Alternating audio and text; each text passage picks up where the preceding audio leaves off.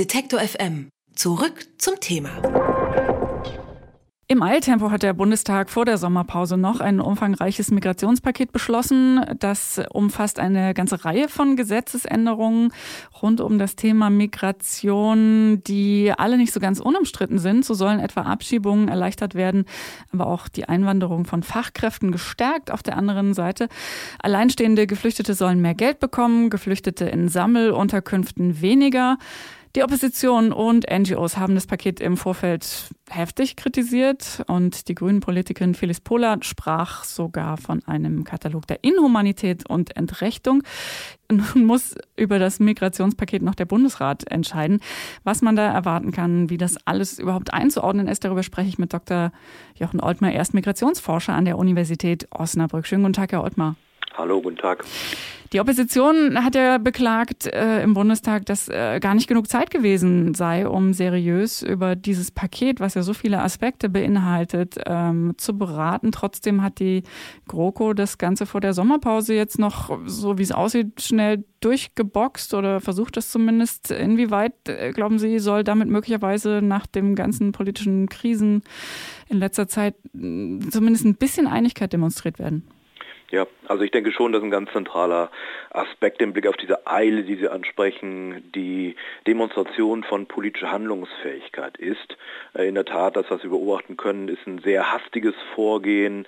Ähm, wir haben beobachten können, dass eben sehr viele Organisationen, die in der Regel in solche Gesetzgebungsvorhaben einbezogen werden, Stellung nehmen können, eben gar keine Möglichkeit hatten, ähm, Stellung zu nehmen, beziehungsweise deutlich zu wenig Zeit hatten, um diese sehr komplexe Materie, mit der hier insgesamt in diesem Paket vorgegangen wird, äh, sich auseinanderzusetzen. Und das halte ich schon für durchaus problematisch. Ich denke, ein ganz wesentlicher Aspekt in diesem Zusammenhang sind die ähm, ja nach der Sommerpause anstehenden Landtagswahlen, vor allen Dingen ähm, im, äh, im Osten der Republik. Und hier scheint es vor allen Dingen eben darum zu gehen, deutlich zu machen, ähm, dass auch Maßnahmen, die in vielerlei Hinsicht auf Kritik stoßen, von Seiten der Bundesregierung auf den Weg gebracht werden werden können, dass hier also durchaus auch mit äh, in einiger Hinsicht harter Hand regiert wird und regiert werden soll.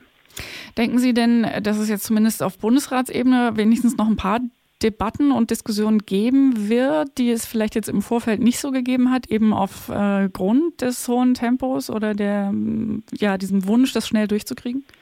Also ich denke, man muss sich vor Augen führen, dass wir es hier ja mit diesem Paket mit einem Kompromiss zu tun haben. Das heißt also, ähm, äh, SPD, CDU, CSU haben sich hier äh, darauf geeinigt, dieses Vorhaben, dieses Paket gemeinsam auf den Weg zu bringen. Und in diesem Zusammenhang ist eben dann am Ende die CDU, CSU, was das Fachkräfteeinwanderungsgesetz angeht, ähm, in Kompromisse hineingegangen, die vielleicht zunächst einmal nicht in jeder Hinsicht akzeptiert worden sind. Umgekehrt ist die SPD äh, in Kompromisse hineingegangen, bei der sie auch durchaus Bedenken, Bauchschmerzen hatte. Also eine klassische Kompromisslösung. Und vor dem Hintergrund dieser Kompromisslösung und vor dem Hintergrund der äh, Tatsache, dass wir die, äh, eine Situation haben, in der in der Regel äh, CDU, CSU und oder SPD in den Bundesländern auch ganz konkret Regierungsverantwortung haben, steht eigentlich nicht zu erwarten, äh, dass hier Änderungen vorgenommen werden. Bei all den Bereichen, wo man potenziell Bedenken äh, haben könnte oder ähm, Bauchschmerzen, ist vor allem dieser Gesetzeszusatz dabei, der ähm, bei der Einbürgerung von Migranten die Einordnung in deutsche Lebensverhältnisse verlangt. Ähm, heißt das, dass Menschen, die eingebürgert werden äh, wollen, dann wie auch immer nachweisen müssen, dass sie sich einer deutschen Leitkultur, wie auch immer wiederum die aussehen soll, äh, unterordnen? Ja, das bleibt leider relativ unklar, was es jetzt ganz konkret meint. Es ist äh, von der von Ihnen schon genannten Einordnung in deutsche Lebensverhältnisse die Rede, aber was nun diese spezifischen deutschen Lebensverhältnisse sind, das bleibt eben ähm, ungeregelt und das heißt ganz konkret, dass am Ende die Behörden, die sich mit der Frage der äh, Staatsangehörigkeit äh, eines Menschen auseinandersetzen, dass die relativ großen Handlungsspielraum, relativ großen Interpretationsspielraum haben. Sie können dann letztlich eben jeweils vor Ort, das wird ja vor Ort entschieden, ähm, ähm, sich mit der Frage beschäftigen, was denn nun diese Lebensverhältnisse seien und inwieweit eben die Menschen, die jetzt ganz konkret um eine Staatsangehörigkeit nachsuchen, inwieweit sie sich in dieser Form eingeordnet haben. Also das ist sicherlich etwas, was man äh, einen Gummiparagraphen nennen kann äh, und das ist sicherlich nicht äh, gerade in diesem Feld nicht sehr ähm, unproblematisch, ähm, zumal eben natürlich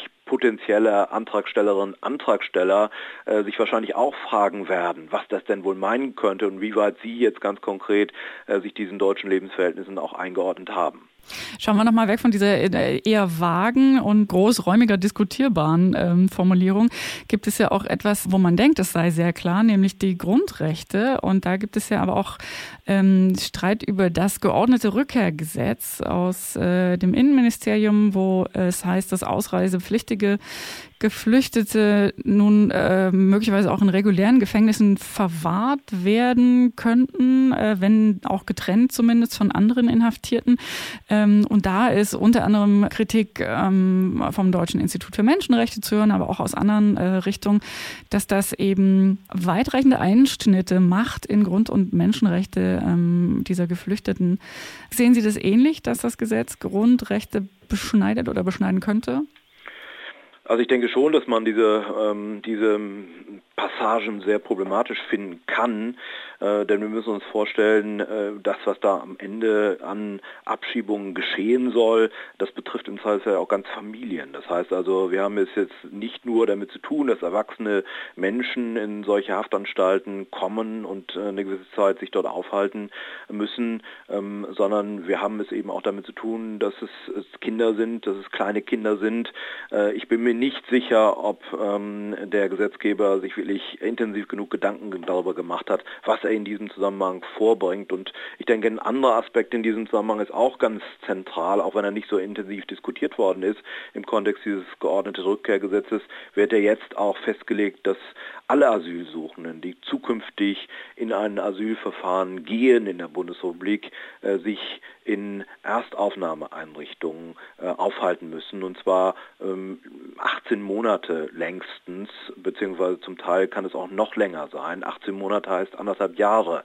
Ich glaube, in diesem Zusammenhang ist äh, vielleicht auch nicht unbedingt immer klar, äh, dass wir es hier ja wiederum mit ganzen Familien zu tun haben, dass es in der Regel in den verschiedenen Bundesländern durchaus unterschiedlich ähm, angeordnet in der Regel keine Schulpflicht gibt. Das heißt also, die Kinder, die in diesem Zusammenhang dann über viele, viele Monate hinweg in Erstaufnahmeeinrichtungen leben, unterliegen nicht der Schulpflicht. Möglicherweise gibt es spezifische Bildungsangebote, aber auch da ist die Regelung in den verschiedenen Bundesländern sehr verschieden, sehr unterschiedlich. Ähm, es kann aber auch sehr gut sein, dass dann tatsächlich Menschen äh, über viele Monate hinweg ähm, ähm, eben mit dem mit Bildung, mit Schule gar nichts zu tun haben. Äh, und das ist natürlich für Perspektiven, über die in diesem Zusammenhang auch diskutiert werden muss, nämlich Perspektiven von Integration, scheint mir alles andere als unproblematisch. Auch hier ähm, ist vor dem Hintergrund der Demonstration von äh, Härte des Bemühens, Sanktionen zu entwickeln, der Vorstellung auf diese Art und Weise äh, möglicherweise eben am Ende auch Abschiebungen zu erleichtern, vielleicht über diesen Aspekt der Integration, der Folgen für diese Integrationsverhältnisse zu wenig nachgedacht worden. Mit Blick auf dieses Gesetzespaket ähm, gibt es auch die Forderung von Pro Asyl, den Vermittlungsausschuss anzurufen. Halten Sie das für realistisch, dass ähm, das erstens passiert und äh, zweitens da vielleicht tatsächlich nochmal Änderungen umgesetzt werden? Ähm, also ich vermute vor dem Hintergrund der Tatsache, dass wir es äh, mit dem von mir schon erwähnten Kompromiss zu tun haben. Also es äh, tatsächlich darum geht, äh, die verschiedenen Facetten, die die Parteien jetzt abgestimmt haben, die Regierungskoalition jetzt abgestimmt haben, ähm, auf den Weg zu bringen, sehe ich nicht, dass tatsächlich der Vermittlungsausschuss in diesem Zusammenhang eine Bedeutung haben wird. Und selbst wenn, kann ich nicht erkennen, dass es große Veränderungen in diesem Zusammenhang geben wird. Über das umstrittene Migrationspaket, das heute im Bundesrat diskutiert wird, habe ich mit Jochen Oltmar gesprochen. Er ist Migrationsforscher an der Universität Osnabrück. Ich sage vielen herzlichen Dank für Ihre Zeit und für das Gespräch, Herr Oltmar. Dankeschön. Wenn Sie uns unterstützen wollen, schauen Sie doch mal auf detektor.fm slash danke oder direkt auf unserer Website bei Unterstützen. Dort haben wir alle Möglichkeiten zusammengestellt.